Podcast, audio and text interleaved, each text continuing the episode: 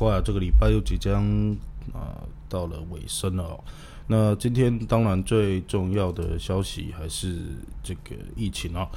下午呢，指挥中心正式宣布呢，这个三级警戒呃的时间延长到这个月的二十六号，也就在延长呃两个礼拜。呃，不过呃，一这呃跟大家这个。猜测的一样，或者是跟大家这个传闻的一样哦，就是指挥中心同时也公布了这个所谓“伪解封”的标准哦。那“伪解封”的这个内容呢，当然是有各针对各种不同的场合做出各式呃各样的可以开放的这样的一个指令哦。呃，不知道大家有没有跟艾克一样哦，仔细的去看了一下今天那个指挥中心会后公布的相关的指引跟这个新闻稿哦。呃，艾克会。觉得比较疑惑的有几个点哦，那跟大家分享。首先是，当然这个绝对禁止开放的列得很清楚，我觉得这个部分没有什么问题哦。包括这个八大行业啊、健身房、游泳池等等，那它也列出了一些可以开放了，比如说户外的风景区啊，这个什么博物馆、图书馆，小甚至校园的户外的操场的部分。呃，公园、运动场地哦，都列为呃可以微解封的范围。那当然，呃，就算是微解封呢，还是一样全程佩戴口罩，然后禁止群聚哦。那问题其实就在这里面哦。艾克先觉得这整整个决策的问题哦，艾克觉得是非常非常，这这凸显了什么？凸显了我们政府的防疫真的都是依照科学吗？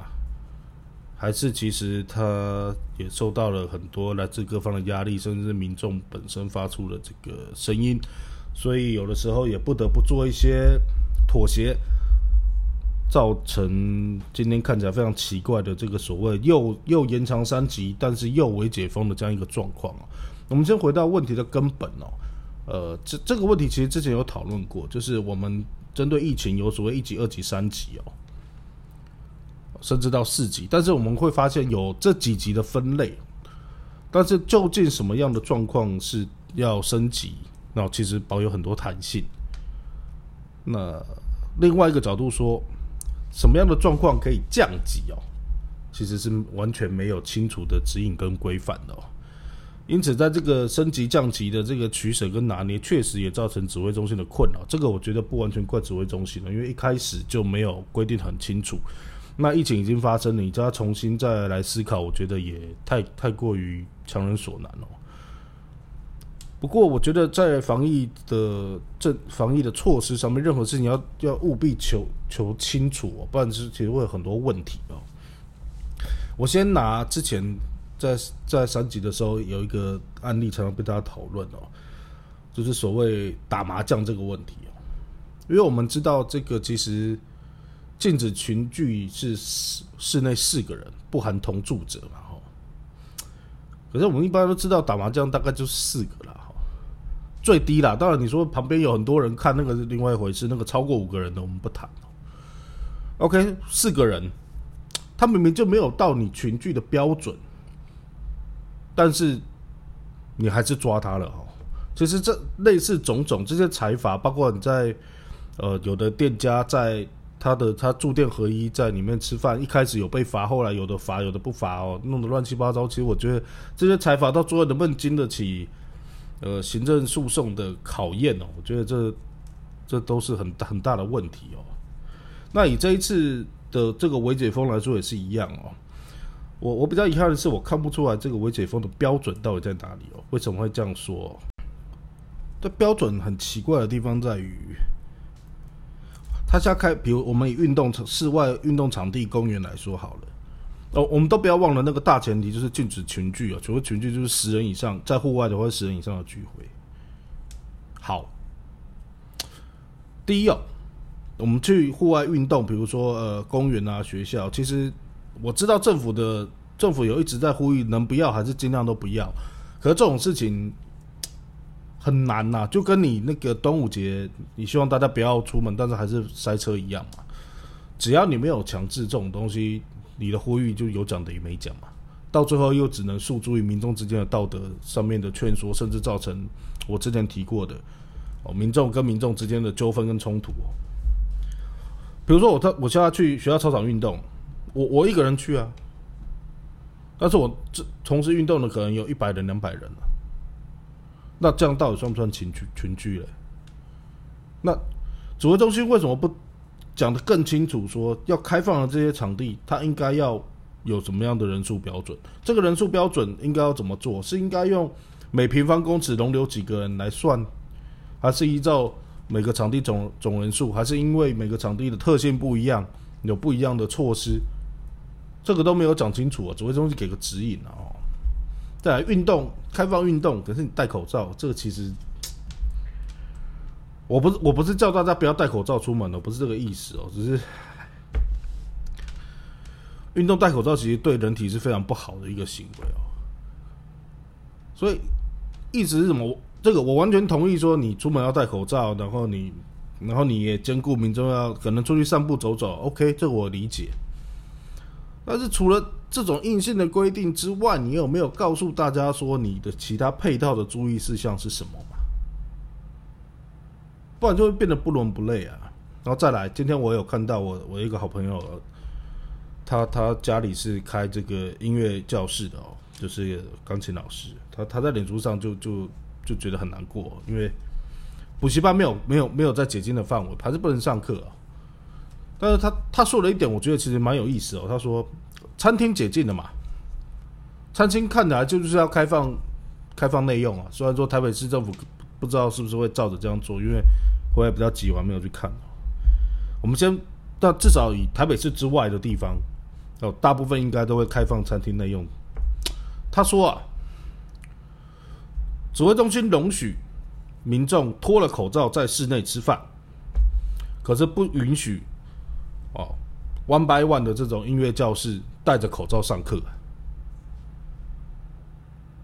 嗯，有有有朋友可能说啊，这是特例，当然一定有很多特例啦。但是它有这么特例吗？它其实也是一个蛮普遍的现象啊。因为我相信这个，比如说以以我我朋友这个音乐教室来说，他就有很多。全台湾有很多类似的哦，包括这个跳舞老师啊，或或者是才艺老师、才艺班等等，这些到目前为止都禁止哦。但是你那重点是什么？艾艾克其实不是要苛责指挥中心，因为这件事情真的很难做哦，众口难调，每个人有每个人的需求，这我可以理解。那所以啊，指挥中心的标准应该是什么？我还是回到我一从第一集到现在的的呼吁啊，就是科学判断嘛，不适合就不适合，可以就可以，不行就不行。要打擦边球的，要这边开一点，那边弄一下，可是又就会变得怎么样？会变得左支右绌，不伦不类啊。然后，其实我现在大家骂声连连，我不知道指挥中心这几天会怎么来收这个收拾后面这个烂摊子。艾克今天回家的时候就发现，哎，糟糕了，也不是糟糕啦，就。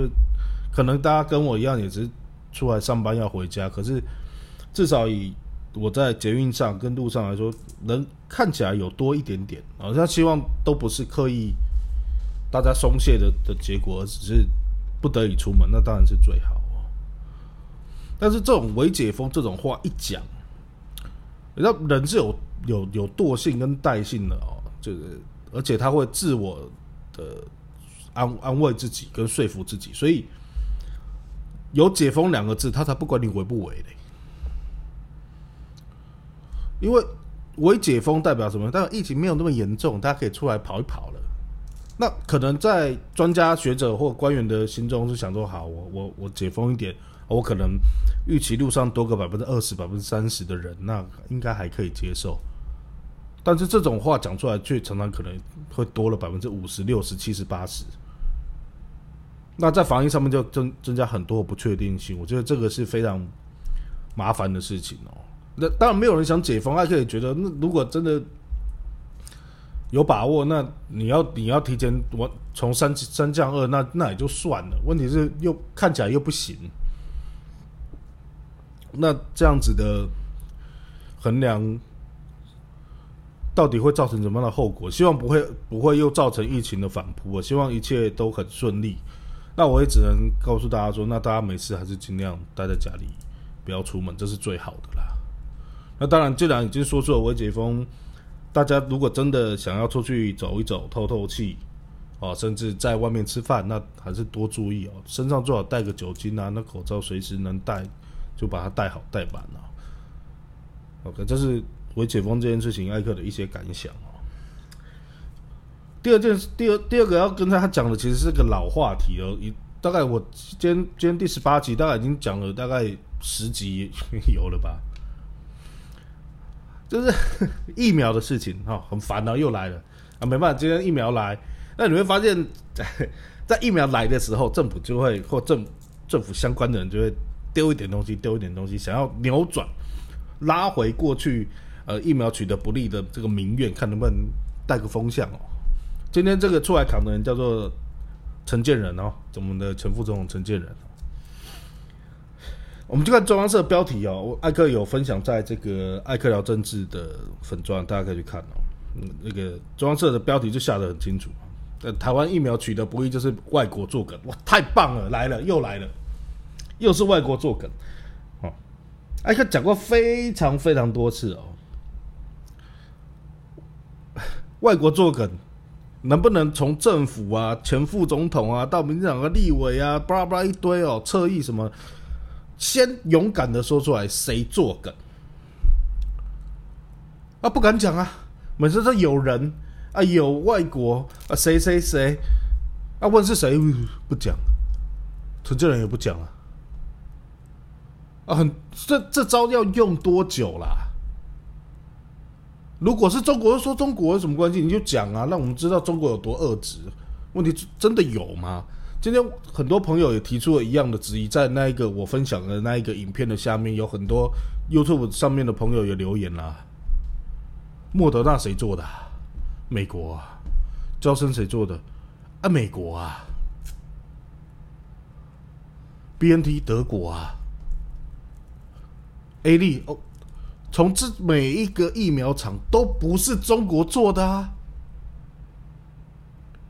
当今年年初，从去年底啊到今年初，每一次政府在大内宣告诉我们他买了几千万剂的时候，啊，怎么就没有外国阻扰嘞？哎，怎么现在没货的就有外国阻扰嘞？就这种试图转移焦点，然后又要又试图要挑起两岸的紧张，跟人民对政府的这个支持哦，出口转内销的这种操作够了没啊？一而再，再而三，你们烦不烦呐？说清楚，哪一国阻扰你？怎么阻扰？状况是什么？把你沟通文件拿出来啊！你要是怕影响谈判。你把厂商遮起来啊！你把关键字遮起来啊！你只要留五个英英文字就好，叫 China 啊！每次都来这招，中华民国的执政党，尤其是民进党在执政的时候，是最好做的政府啊！完全不用负责，有事推中共，没事啊！你不要怪我，都中国，有没有证据啊？不用讲，你也知道什么叫我也知道，你给我个证据很难吗？一天到晚这样子累不累？你烦不烦？民众都很蠢吗？没有疫苗，大家都去怪中国吗？那你当初在臭屁，你买很三千万剂的时候，那现在疫苗在哪里嘛？我们现在沦落到每次寄个四十几万、五十几万，哇！开记者会，亲绿媒体还去机场接机，你接你个鬼嘞！蔡英文说七月希望可以达到百分之二十五啊。这跟你们之前开的支票差多少？你们谁要负责？还又叫中共负责？那我们继续看陈建的那一篇报道，看到后面我才知道他想玩什么游戏啊！他后面又在跟你讲他要推 m R m R N A 疫苗的代工啊！那奇怪，讲不烦呢哦！多少学者专家跟你说，你现在做你最快，你年底都做不出来，你做那疫苗到底要怎样？谈代工，好啊，要谈也可以啊，谈了吗？你做了政府做了什么准备？你给疫苗厂什么资源了吗？还是要再玩一次高端这一套？先把话都讲了，到时候又是炒股，又是护航特定业者，是这样吗？这种巨马一而再再而三，你们不烦吗？我已经讲过很艾克讲过很多遍哦，其他国家在解封啊，而且是全面解封啊。为什么？因为人家有疫苗，有疫苗，好不好？要讲几次？现在民众待在家里很乖，大家没有要听你跟中共怎样。有本事政府把疫苗拿来啊！疫苗乞丐这个我已经说过，这个讲法非常不对哦。我们不应该说自己的国家是疫苗乞丐，可是我们绝对是疫苗的三级贫户啊！而且好笑的还是，我花了钱了，我签了约了，我还没有疫苗，我比三级贫户还不如啊！我是潘呐。你要这样怎么推给中国？那我是不是可以指责你政府？你当初在跟人家签约的时候，你的条款怎么签的？怎么签到现在都没有疫苗？你的责任在哪里？你敢在那个时候大内宣，试图取得民众的支持跟好感，你就要在现在出来扛啊！所以民党从上从上到下在搞什么？在跟你谈，我要做 mRNA 的代工啊！你来得及吗？阿克也说过，我之前的很多国家在外国，就是那个原厂在外授权的，几乎都是分包而已啊，没有把你整整条生产线从头到尾给你的。为什么？那都是钱啊！我们讲最实际的，那都是钱，那都是利益。我为什么要给你？你要弄过来，你要花多少钱？你有那个资本吗？我还不跟你提后面的设备哦。后面的投那个硬体的投资哦，我先不跟你讲那些哦。你的授权你要花多少钱？他说我要造福全世界，很好啊。你有本事吗？用嘴巴讲哦。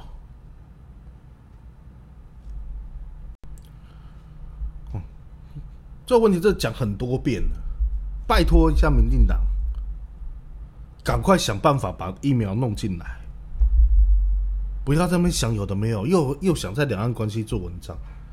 又想要再搞个生计，帮人家做代工，扩充我们的生计产业。我们生计产业很重要，可这件事情不要跟现在的防疫扯在一起谈，因为来不及，就这么简单。好，讲完疫苗问题，我们讲今天最后一个主题哦。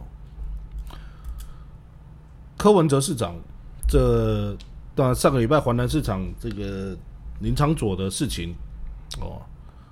感觉课上捡到枪哦，生气哦，哦，好像这个因为因为打疫苗啊、好心肝啊这些事情，弄得市政府在这个疫情的中后期有一点走下坡，哦，就在声望跟民众支持上面有点走下坡，所以这个好不容易那个绿能出包了，那反击哦，他上了这个赵少康赵先生的节目哦，又开始又开始火力四射。我我说真的哦，柯市长这样子的做法哦，跟刚刚民我谈的民进党的转移焦点其实是一样的。我觉得这样真的很不好。当然我可以体会，我在地方忙得要死哦，这边哦确实他受到的炮火很多了。你看连黄伟哲都跳下来，哦说全台湾等台北市很久。我请问你在忍什么啊？双北是不是台湾确诊人数最多的地方？他疫苗都错了吗？不然你要拿去哪里打嘞？而且双就算不用不是确诊人数最多，双北人口比例是不是台湾最多？那什么叫我忍你很久？我说真的，我我还我还是我还是那一个态度哦。今天同样那么多人的发生在其不是发生在绿营的县市的话，那我们只能期待他也。他也能维持现在这种状况，而不要更差啊。但说真的，我没什么信心啊。民进党这些县市首长，我一点信心都没有。作秀很厉害啊！哇哇，这个集中施打的地方好漂亮哦，有人拉小提琴哦，很棒哦。什么每个长者很开心，吹冷气，就做这种无聊的事情啊！啊，你诠释这么多点，你就这一点这样子啊？你？操操普干呢？你有种全部每个地方你都这样搞，我说你厉害，我不会这样苛责你，因为不可能嘛。好，我我南呃绿营现实首长事情就先不说了，我们说回到科市长上面了。就我觉得，身为一个领导人，尤其在这么艰困的时候，好好把事情做好是最重要的。就算你受了再多委屈哦，舆论社会会自己给会自己做评断嘛。环南市场这件事情就是最好的例子。你你安静的做好好的做，这是会长帮你出气啦。这次会长就告诉林长佐说：“你不要在这个时候骂人嘛，好好大家合作把事情做好啊，这这本来就是应该这样啊。”哇！结果科长你跟市长看到哇，林长佐他追啊，我就开始哦那个哦，到这中央啊，设计一场戏啊，想要引我上钩干嘛？何必嘞？中央要搞你又不是一两天了，你现在哭给谁看呐？我说的，如果你科长这么强，柯文哲你这么强，你不是早就应该要料到这些事情，然后早就做好你的所有准备吗？你的超前部署也做不好啊，那你能怪人家弄你吗？那今天是你好运啊，也碰到一个比较明理的地方的人士啊。我讲难听点，那是人家的场啊，全部都绿的。啊。如果他今天要真的要弄你，你那一天难看的是你耶。我们换个角度说，你在整个防疫中后期做的确实有有瑕疵嘛？有有瑕疵，有瑕疵也没关系。但不要走跟个大节奏后学学侯市长这样，民众也很想弄侯友谊啊，那弄不起来啊，因为他几乎不曾开过炮骂过人嘛。而且他如果真的有一些怨言不满，人家的铺陈是什么？他把前因后果，还有他抗胜的点是什么，给你讲清楚。而且人家的态度是诚恳的。那科长，你每次这是科长一直以来的毛病哦，就喜欢用那种比较戏谑、比较让人觉得有一点点轻浮的方式，在在在阐述这些事哦。就算它是事实哦，说真的，看起来人家就觉得你在做政治斗争啊。如果说林长佐那一天的反应对防疫没有帮助，柯文哲，你这你你你讲你在赵康节目讲的这些，对你防疫也没有帮助啊！我甚至觉得你这个时候去上节目，你都讨个派椅啊！你很闲是不是？你有看到其他县市首长，还有其他政府官员现在在上节目的吗？双北疫情还是最严重的，这标。我不是说这标准的政治误判啊，非常不应该啊！好好把事情做好。你现你现在其实双北的状况，你不赶快控制下，你真的你给了你的敌人很多攻击你的机会啊！因为确实人家各县市没有在蔓延，就还剩双北比较严重。当然那个数字都已经下降很多了，我们都这个都都该给大家肯定哦。但是你。你今天沉不住气去上了节目讲这些话，你反而才真正掉到人家的陷阱。或者你得分，怎么安静就好了嘛？人家说什么？台语有一句话：“压叫卖压威了。”你赢了钱，你就嗯钱收一收回家就好。你赢了钱那么央，我说：“你们都害我，还好我赢了，不被人家打吗？”而且还是最后的结论还是一样哦，政治没有这么难，把它当成人与人之间互相互沟通的跟待人处事的这个道理，其实就我们都会知道怎么做才是对的，不要做一些轻痛仇快的事情。我相信科市长的这番言论，看在支持人眼中也是，哎，很多人也一定都是不以为然的嘛。我们大家，尤其是身为哦领导人的，身为首长的，专注在自己的岗位上，做好你该做的事情，对抗疫情，把民众照顾好，这是你们最大的使命那些政治斗争、政治算计，民众真的够了。因为在这个时候，离选举九合一还有一年多，拜托你们不要这么急啊！好，今天跟大家分享到这边，谢谢大家，拜拜。